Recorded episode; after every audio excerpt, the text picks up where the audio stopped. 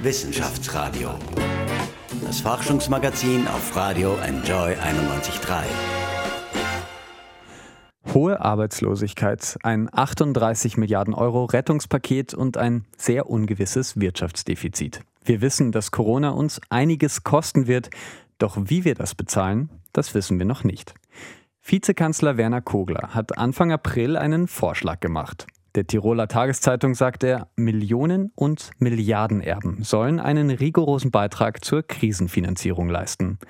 Was ihm gleich einen Rüffel des Koalitionspartners ÖVP eingebracht hat. Jetzt ist die Diskussion erst einmal vertagt. Außer bei uns. Willkommen im Wissenschaftsradio. Mein Name ist Michel Mehle.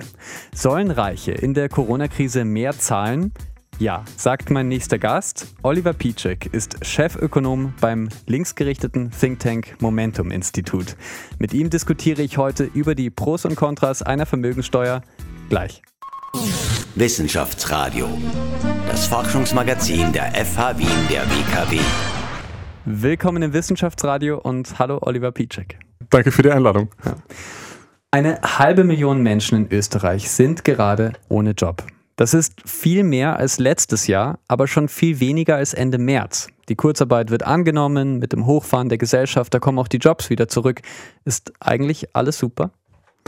Naja, nicht wirklich. Äh, also ich glaube, dass uns die wirtschaftlichen Folgen der Corona Krise noch länger begleiten werden. Es wird noch äh, einige Zeit lang dauern. Also wir haben ja noch Öffnungen der Wirtschaft vor uns, vor allem die zum Ausland hin.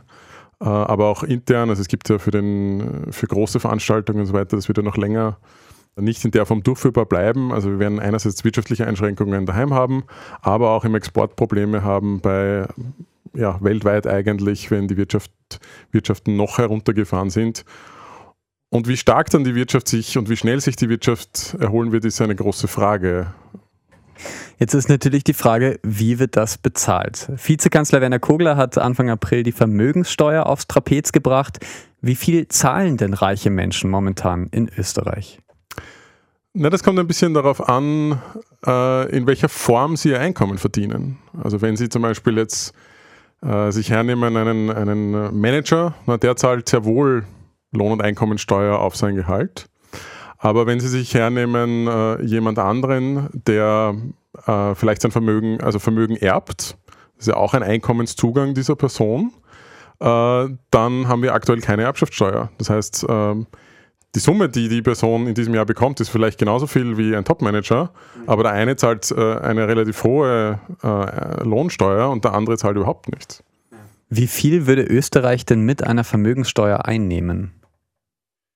Das kommt ganz auf die Steuer an, ähm, wie hoch der Steuersatz ist, ab wann er, ab welcher Höhe, ne, 500.000 Euro, eine Million, also welches Nettovermögen, welches Reinvermögen nach Abzug der Schulden äh, ich da habe, bevor ich Steuern zahle. Äh, die Schätzungen belaufen sich auf irgendwas zwischen 2 und 8 Milliarden, je nachdem. Also es ist auch es ist nicht nur der Steuersatz, der hier entscheidend ist, es ist auch so die Annahmen über eine gewisse Steuerflucht äh, ins Ausland, die dann ähm, schlagend werden können. Bei Immobilien ist das, kann das zum Beispiel nicht der Fall sein, weil die Immobilien sind da. Ähm, aber bei je mehr natürlich es Möglichkeiten gibt, ähm, sein Vermögen in irgendwelche Steueroasen zu verschieben, je mehr das auch die Industrieländer wie Österreich erlauben, umso höher könnte da auch eine gewisse Kapitalsteuerflucht sein. Aber die kann man auch minimieren mit geeigneten Instrumenten. Okay. Also das sind ja auch die äh, Gegenargumente einiger Kritiker. Zum einen würde Kapital fliehen aus Österreich, dann Eigenkapital würde teilweise mehrfach besteuert werden. Und viele Unternehmen sind jetzt schon auf der Kippe, gerade bei Corona. Macht da eine Vermögenssteuer gerade in der Corona-Krise Sinn eigentlich? Ja, ich denke, also ich, ich würde jetzt nicht, ähm, wenn ich jetzt Politiker wäre und, und das Konjunkturpaket, das vielleicht jetzt noch kommt, äh, verantworten muss, würde ich nicht sagen, äh, das ist jetzt mein Konjunkturpaket, das ist es natürlich nicht, ja. ähm, sondern zunächst braucht es einmal ähm, noch also mehr Ausgaben, um die Wirtschaft eigentlich einmal wieder zu beleben. Mhm. Und wenn wir das geschafft haben, ne, wenn wir dann 2021, 2022 ähm, so weit wieder da sind, dass wir eben diese Corona-Arbeitslosigkeit ähm, ähm, wieder zurückgeführt haben, dann können, müssen wir darüber nachdenken, wie man jetzt diese höhere Staatsverschuldung finanziert, weil es sollten alle laufenden Ausgaben äh, ja prinzipiell mit, mit Einnahmen auch gedeckt sein. Und dann stellt sich halt die Frage, wenn man es jetzt im jetzigen Steuersystem belässt, dann man, hat man einfach eine sehr hohe Besteuerung auf Arbeit. Ne? Also jeder, der quasi arbeitet und sein Geld verdienen will, also quasi seine erste Million verdienen will, ne? der zahlt eigentlich da viel ein und hat es relativ schwer, während jemand, der seine Million schon hat und die einfach nur behalten will, der hat es eigentlich relativ leicht und trägt dadurch fast nichts bei oder halt sozusagen im Vergleich zur steuerlichen Leistungsfähigkeit einfach weniger bei. Und deswegen sollte man da, glaube ich, das Steuersystem so anpassen, dass dann diese, die, die, dieser Ausgleich für die Ausgaben, dieser Ausgleich, also Ausgleich für die Schulden äh, ja gerecht erfolgt, wenn man so will. Ja. Über die Steuerreform in Österreich äh, sprechen wir gleich noch. Ja, vorher bleiben wir noch einmal bei der Vermögensteuer die hat es ja gegeben Mitte der 90er Jahre in einigen Staaten. Dann haben, wurde die nach und nach abgeschafft. Österreich hat da begonnen Mitte der 90er, jetzt zuletzt auch Frankreich. Präsident Emmanuel Macron hat das in eine Immobiliensteuer umgewandelt. Ähm, woran liegt das, dass das immer weniger Vermögenssteuer gibt? Also ich glaube, es gibt einen politischen und einen technischen Grund. Der politische Grund ist einfach, dass ähm, in den vergangenen Jahrzehnten äh, reiche Personen, reiche Haushalte doch sehr viel Macht über die Politik gewonnen haben. Kann man sich, gibt es verschiedene Kanäle, Parteispenden, aber auch deren einfach wirtschaftliche Macht, äh, dass die Posten in ihren Firmen zu vergeben haben äh, und so Einfluss nehmen. Ähm, die haben natürlich ganz essentiell einfach kein Interesse an dieser Steuer. Und der andere technische Grund, wenn man sich jetzt konkret das österreichische Beispiel anschaut, die österreichische Vermögensteuer wurde 1993 abgeschafft. Äh, da ging es einfach, oder da war das Problem, dass wir damals noch das Bankgeheimnis so stark hatten und deswegen nur unter, fast nur Unternehmen die ähm, Vermögensteuer bezahlt haben und quasi die Einzelpersonen ehrlich sein mussten auf ihre Steuererklärung, aber genau wussten, dass das Finanzministerium und die Finanzämter keine Einschau nehmen können in ihre Bankkonten. Ne? Und das hat natürlich dann fast niemand gemacht. Und um das, dieses Problem aufzulösen unter der Bedingung eines, eines harten Bankgeheimnisses, hat man dann die Vermögensteuer ähm, abgeschafft und die Kapitalertragssteuer, wo automatisch die Banken dann Zinseinkünfte abgeliefert haben, eingeführt. Retrospektive Jetzt mittlerweile ist unser Bankgeheimnis nicht mehr so stark und mittlerweile ist es ja de facto schon abgeschafft. Ähm, diese Bedingung gibt es nicht mehr. Das heißt, man könnte hier sehr wohl eine Unternehmenssteuer einführen. Also eine Vermögenssteuer, meinst du? Äh, ja, genau. Also, also wir sollten keine, die, Vermö die ursprüngliche Vermögenssteuer 1993 haben auch Unternehmen bezahlt, also nicht nur Einzelpersonen, sondern Unternehmen auch. Und ähm, das sollten wir nicht mehr machen. Also wir sollten sie neu gestalten, nur mehr für Einzelpersonen, die große Vermögen haben. Und äh, dann, kam, dann kommt da schon ein Aufkommen zusammen, dass ähm, eben Firmen dann nicht belastet, sondern nur halt die Vermögen von Einzelpersonen. Ne? Das können Immobilien sein, das können, das können natürlich auch Aktien an Firmen sein, aber dadurch wird die Firma selbst nicht belastet. Ich habe von einem Beitrag äh, jetzt gehört, hat mir eine Freundin erzählt, ähm, 999 Millionen Euro 999.000 und so weiter sind okay, aber Milliardäre sollte es nicht geben, sozusagen Vorschlag des Autors, da einen Schlussstrich zu ziehen, der Rest geht an die Allgemeinheit. Ist das ein guter Vorschlag? Nach dem Motto, Milliardäre müsste es nicht geben. Ich glaube, es kommt, es kommt darauf an. Also, ähm, was, was das Einkommen betrifft, könnte ich dem fast zustimmen. Ähm, das heißt jetzt aber nicht, wenn ich jetzt zum Beispiel, denken wir es konkret, ne, sagen wir Bill Gates zum Beispiel. Ne. Ähm, ich würde nicht sagen, dass der Bill Gates jetzt seine Aktien an Microsoft abgeben sollte. Ne. Also der hat offensichtlich ein Unternehmen aufgebaut, er hat offensichtlich, war sehr erfolgreich darin, er wusste, was da zu tun ist und hat halt auch den Menschen Computer näher gebracht. Und also er sollte hier in dem Aktienpaket von Microsoft, das er hat, äh, das sollte er kontrollieren können. Aber er sollte durchaus auf dieses Aktienpaket, das er hat, äh, Abgaben zahlen müssen, also zum Beispiel eben eine Vermögensteuer. Ne? Und ähm, ich glaube, so, so kann man das gut beantworten. Ob es jetzt eine harte Einkommensgrenze sein muss, dass es jetzt Milliardäre gar nicht geben darf, ähm, weiß ich nicht. Ähm, ich glaube, wenn wir, wenn wir mal es schaffen würden, das haben wir ja bis jetzt nicht geschafft, dass wir eine ordentliche Vermögensteuer zusammenbringen oder eine ordentliche Erbschaftssteuer, dann können wir über das reden, aber so weit sind wir noch lange nicht. Spannend. Ähm, jetzt ist diese Vermögenssteuer natürlich eine Maßnahme. Für Corona brauchen wir ganz viele. Ähm, und ja, die Bundesregierung hat schon ein Konjunkturpaket angekündigt. In Deutschland gibt es das ja schon. 130 Milliarden Euro werden da investiert. Ähm, das Paket hat gute Resonanz gefunden. Was sagst du dazu? Ähm, ja, ich glaube, es ist ein, die, der Zeitpunkt ist gut gewählt. Ich glaube, äh, sowohl in Österreich als auch in Deutschland mangelt es im Moment ein bisschen an wirtschaftlicher Zuversicht. Äh, die Konsumenten und Konsumentinnen sind noch nicht so wieder bereit, Geld auszugeben. Äh, dann gibt es natürlich auch welche, die das Geld einfach nicht haben, also die zusätzlichen Arbeitslosen oder auch äh, viele Kurzarbeiter, die weniger Geld haben. Äh, da kann ein Konjunkturpaket ähm, wirklich helfen, um diese zusätzlichen Ausgaben in den Wirtschaftskreislauf zu bringen, damit die Unternehmen auch wieder ähm, Umsätze machen und Gewinne schreiben können, um diese Wirtschaftskrise zu überwinden. Also ich glaube, der Zeitpunkt ist sehr gut gewählt. Und die Inhalte sind auch, auch gut. Also sie haben ähm, einiges in Investitionen drinnen, die in die richtige Richtung gehen, die auch ähm, in Richtung Digitalisierung und auch grüne Investitionen. Und der große Brocken ist diese, diese Mehrwertsteuersenkung. Ähm, die finde ich in Ordnung. Also ich, da wird man sehen, wie sie funktioniert. Also das kann im Moment, glaube ich, noch niemand sagen. Es gibt auch das Gegenargument, dass man sagt, na gut, das, das, da gehen die Leute nicht wirklich mehr einkaufen, weil die Unternehmen die Preise eben dann doch nicht senken. Die streifen das quasi als zusätzliche Gewinne ein.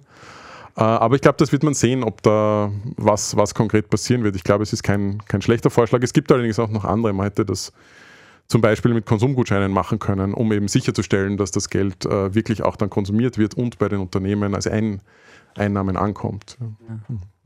Erwartest du dir eigentlich ein ähnliches Konjunkturpaket für Österreich?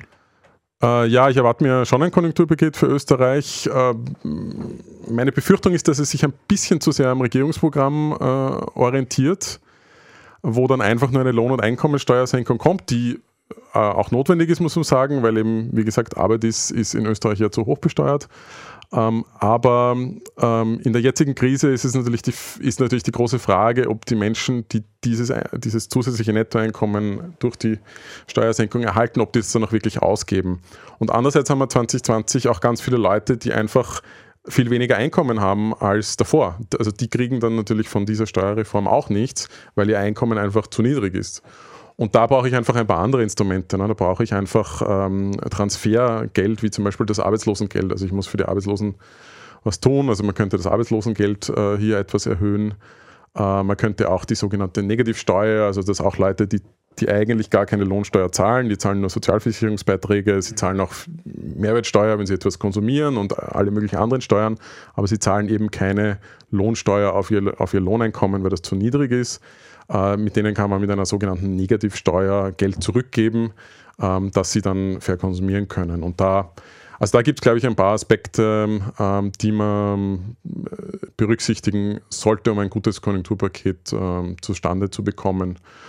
Und ein Aspekt, den man natürlich auch jetzt ankündigen kann, ist einfach äh, die ganzen notwendigen Investitionen gegen, den Klima, gegen die Klimakrise äh, aber auch äh, den Ausbau ähm, des Sozialstaats, wo wir eh schon seit Jahren wissen, dass wir ihn brauchen, zum Beispiel im Pflegebereich ähm, oder auch im Bereich Kindergärten am Land, ne, die meisten, also wo viele einfach um 14 Uhr zusperren oder gar nicht da sind in gewissen Ortschaften. Ne. Okay, zur Steuerreform, die ist ja schon seit, seit über einem Jahr im Werden sozusagen und dann wieder äh, unter anderen Vorzeichen muss sie dann umgemodelt werden. Ähm, da ist schon einiges beschlossen, eben der unterste Steuersatz soll nächstes Jahr sinken. Aber, das hast du schon ein bisschen angedeutet, auch das unterstützt Geringverdienende nicht genug. Äh, wieso? Das hören wir gleich. Wissenschaftsradio. Forschung einfach erklärt. Präsentiert von der Fachhochschule Wien der WKW auf Radio Enjoy 91.3. Willkommen zurück im Wissenschaftsradio. Konjunkturpakete werden in Österreich und Europa geschnürt, um mit Wumms aus der Krise zu kommen. Was bedeuten sie für uns? Darüber spreche ich heute mit Oliver Piczek, dem ökonomischen Leiter des Momentum-Institut. Hallo. Hallo. Ja, vor einem Jahr, da hat die türkisblaue Regierung ihre Steuerreform präsentiert. Dann kam Ibiza, dann kam Corona. Seitdem wird umgebaut.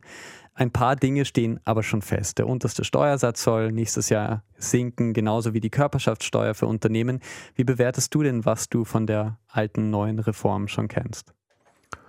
Ähm, also das, was jetzt mal also wahrscheinlich unmittelbar ansteht, eben dass der, der sogenannte Eingangssteuersatz, also der erste Steuersatz, den ich, ähm, dass der gesenkt wird ähm, von 25 auf 20 Prozent.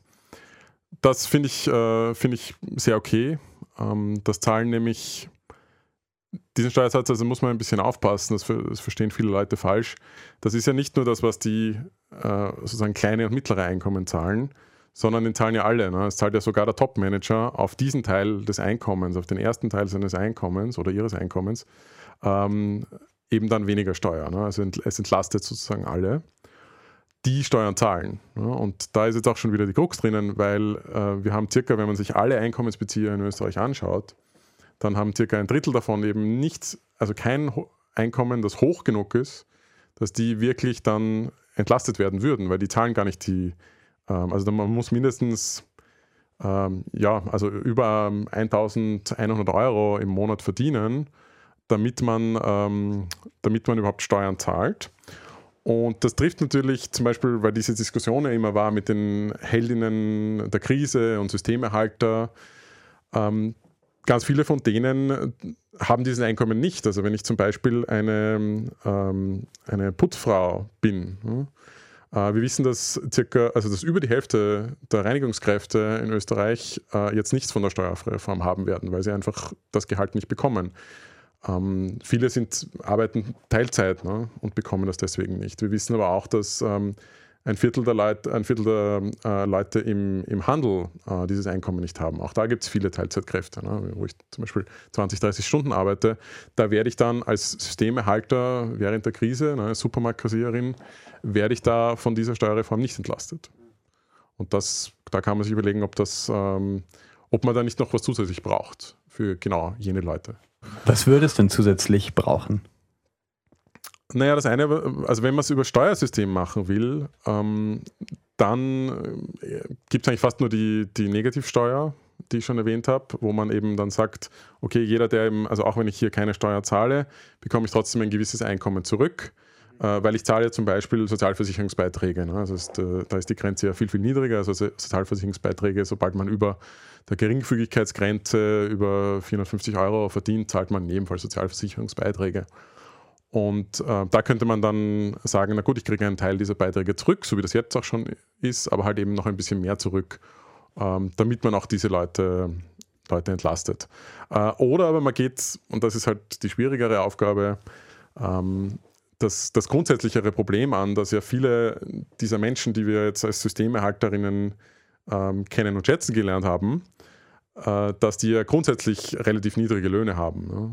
Und das könnte man natürlich auch angehen. Das Problem ist aber natürlich, ähm, ja, da sind die Sozialpartner involviert, äh, da gibt es eine Marktmacht von Arbeitnehmern und Arbeitgeberinnen am Arbeitsmarkt. Also ist natürlich schwieriger. Aber der Staat kann, kann durchaus äh, eingreifen. Also der Staat zahlt ja in vielen Bereichen, also zum Beispiel für Volksschullehrerinnen oder Kindergärtnerinnen oder so, ist ja der Staat ein, groß, ein extrem großer Arbeitgeber.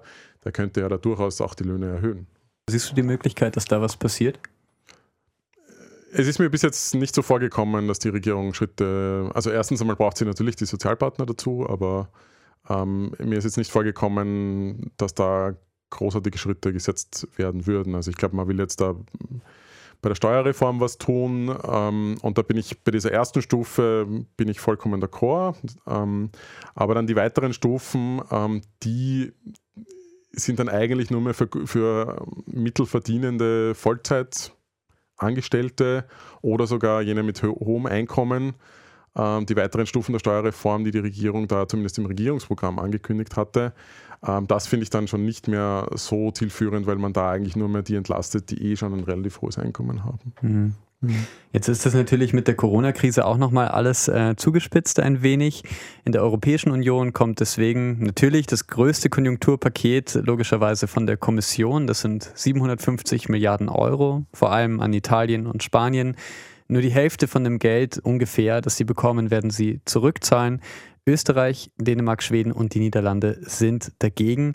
Es wird noch verhandelt. Mit welchem Ergebnis rechnest du? Ja, ich denke, dass es ein Ergebnis geben wird. Äh, hoffentlich schon im Juli, weil die ganzen anderen Fristen, dass das Geld dann eben in Zukunft äh, ausgezahlt werden soll, die hängen ja da auch dran. Ähm, Im Moment ist der Streit ein bisschen so, wie viel, wie viel davon sind Zuschüsse und wie viel davon sind Kredite. Ähm, die Staatssekretärin Edstadler hat auch gesagt, dass sie eigentlich auch will, dass da Konditionen dranhängen. Also sie will da irgendwie bestimmen, mitbestimmen können, wofür denn äh, Italien oder Spanien oder auch die osteuropäischen, Länder, osteuropäischen Länder dieses Geld ausgeben. Ähm, ja, also das, ich glaube, da wird sich noch einiges spießen. Ich glaube aber schon, dass es ein Ergebnis geben wird. Der Druck ist einfach zu groß. Man kann nach der Erfahrung in der Euro-Krise äh, um das Jahr 2012 herum, als man Italien, Spanien, aber auch andere Euro-Länder wirklich im Regen stehen ge äh, gelassen hat und eigentlich sie gezwungen hat, ihre Wirtschaft zu beschädigen durch die Sparpolitik. Ich glaube, daraus hat jeder jetzt gelernt, also nicht nur sogar die EU, der Internationale Währungsfonds, alle haben daraus gelernt, dass das nicht funktioniert. Und äh, deswegen ist, glaube ich, also ich, ich, bin erfreut, dass, diese, dass das auch zu einem, einem Lernen geführt hat. Also vielleicht lernt man ja aus der Geschichte doch und äh, dass man es diesmal eben anders macht. Und das beweist eigentlich auch dieses Paket. Ja. Die Corona-Krise ist eine Chance, äh, auf vielen Ebenen neu zu denken. 3000 WissenschaftlerInnen haben weltweit einen, ein Manifest unterschrieben, das ein Recht auf Arbeit fordert. Arbeitende müssen besser mitbestimmen können. Kollektive Bedürfnisse müssten gegenüber Rentabilitätsüberlegungen, also Gewinnüberlegungen immun sein. Denkst du, so wie wir arbeiten, das wird sich ändern nach Corona? Ja, also was sich in jedem Fall ändern wird, ist wahrscheinlich kommt es zu mehr Homeoffice, weil irgendwo sehen die Leute jetzt, ah, es geht doch im Homeoffice. ähm, aber alles darüber hinaus, da bin ich eher skeptisch. Äh, wir haben eine hohe Arbeitslosigkeit. Das heißt, normalerweise, wenn man, äh, wenn man Ökonomen und Ökonominnen fragt, wird, heißt das, dass sich Arbeitsbedingungen wohl nicht verbessern werden und dass auch die, die Löhne nicht steigen werden, weil einfach die Marktmacht, also die Arbeit, die Macht am Arbeitsmarkt von Gewerkschaften, von Arbeitnehmerinnen äh, schwach ist, wenn es hohe Arbeitslosigkeit gibt, weil die einfach dann ausgetauscht werden können. Ne? Wenn quasi, wenn du es nicht machst, dann, dann macht es eben der Nächste. Äh, wie man gerade auch am Arbeitskampf bei Lauda Motion äh, sehr gut sehen kann, wo mit allen Bandagen auch seitens von Ryanair gekämpft wird. Und deswegen glaube ich, dass, dass es zwar durchaus eine Verbesserung der Arbeitsbedingungen und höhere Löhne bräuchte und es bräuchte auch, ähm, man hat jetzt gesehen in der Krise, wie viele Leute wirklich ähm, auch vor dem, vor dem Ruin stehen, also viele kleine Selbstständige, viele Arbeitslose, äh, wenn sie eben ihren normalen Job, ihr normales Einkommen nicht mehr haben. Ähm, also da braucht es dringend, dringend Verbesserungen. Man könnte da ähm, andenken, zum Beispiel für zumindest alle Langzeitarbeitslosen eine Garantie auf einen öffentlich finanzierten Arbeitsplatz. Und das wären durchaus Verbesserungen, die man machen könnte, aber da muss halt der politische Wille da sein und da muss auch, ja, müssen, muss es Verhandlungserfolge bei den Sozialpartnern geben, die uns vielleicht erst dann, äh, die vielleicht erst dann ermöglicht werden, wenn in ein paar Jahren die demografische Entwicklung ähm, so weit gekommen ist, dass einfach die Zahl der Leute, die im erwerbsfähigen Alter sind und arbeiten können, sich etwas reduziert, dadurch die Arbeitslosigkeit sich reduziert und dadurch die Verhandlungsmacht der Gewerkschaften und der Arbeitnehmer wieder steigen wird. Ja. Beim Momentum-Institut lobbyiert ihr ja auch für eine, für eine andere Art von, von Steuerverteilung beispielsweise oder von, von Einkommensverteilung. Das heißt, du, ihr werdet wahrscheinlich nicht auf den demografischen Wandel jetzt nur warten, ähm, sondern wie macht ihr das? Greift ihr zum Hörer bei Werner Kogler, ruft an oder bei Sebastian Kurz, auch wenn da die Chancen vielleicht nicht so hoch sind? Naja, nein, das nicht. Wir sind ja keine, keine Lobbyorganisation im klassischen Sinne, wie jetzt die Wirtschaftskammer oder die Gewerkschaft oder, oder sonstige ähm, Interessensvertretungen. Aber was wir versuchen, ist ähm, Lösungen aufzuzeigen, wie man, also konstruktive, konkrete Lösungen aufzuzeigen, wie man zu einer, ja, es klingt jetzt so pathetisch, aber zu einer besseren Welt kommt. Äh, und wir versuchen auch Fakten zu erarbeiten, die einfach im, im, die man im politischen Diskurs dann auch nicht verneinen kann. Ne? Also es ist immer alles auf, auf der Wissenschaft basiert, aber wir versuchen halt ähm, ja, durch unsere Vorschläge, wie soll man sagen, die klassische Arbeit einer Denkfabrik zu leisten und einfach die Leute mitzunehmen und ähm, den Leuten hier aufzuzeigen, äh, wie es dann anders auch gehen könnte. Ja.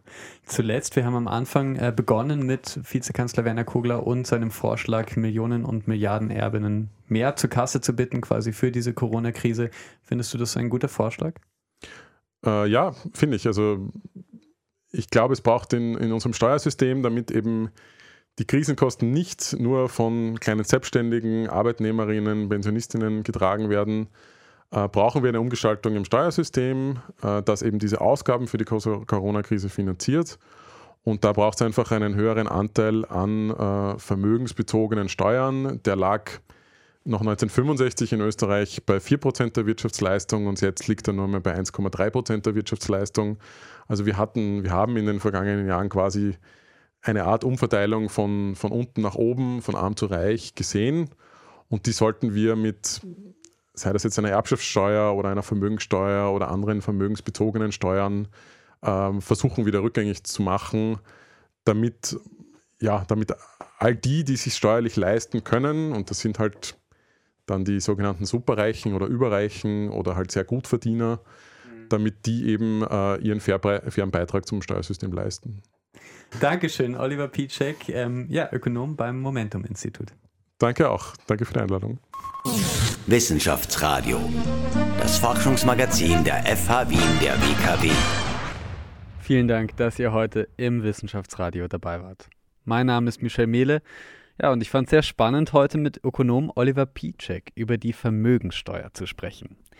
Ja, wann die uns in der Politik wieder begegnen wird, mal sehen. Wir sind auf jeden Fall da für euch auf allen Podcast-Plattformen oder auf den Social Media. Da könnt ihr uns direkt schreiben und vielleicht auch Feedback zu dieser Sendung geben. Ab Juli sind wir dann zwei Monate in der Sommerpause. Ihr schafft das auch ohne uns. Und danach melden wir uns mit, ja, ich hoffe, brisanten und spannenden Themen wieder zurück. Ich freue mich, wenn ihr wieder dabei seid. Jeden Dienstag ab 10 Uhr im Wissenschaftsradio. Wissenschaftsradio, das Forschungsmagazin. Jeden Dienstag von 10 bis 11. Alle Infos unter enjoyradio.at.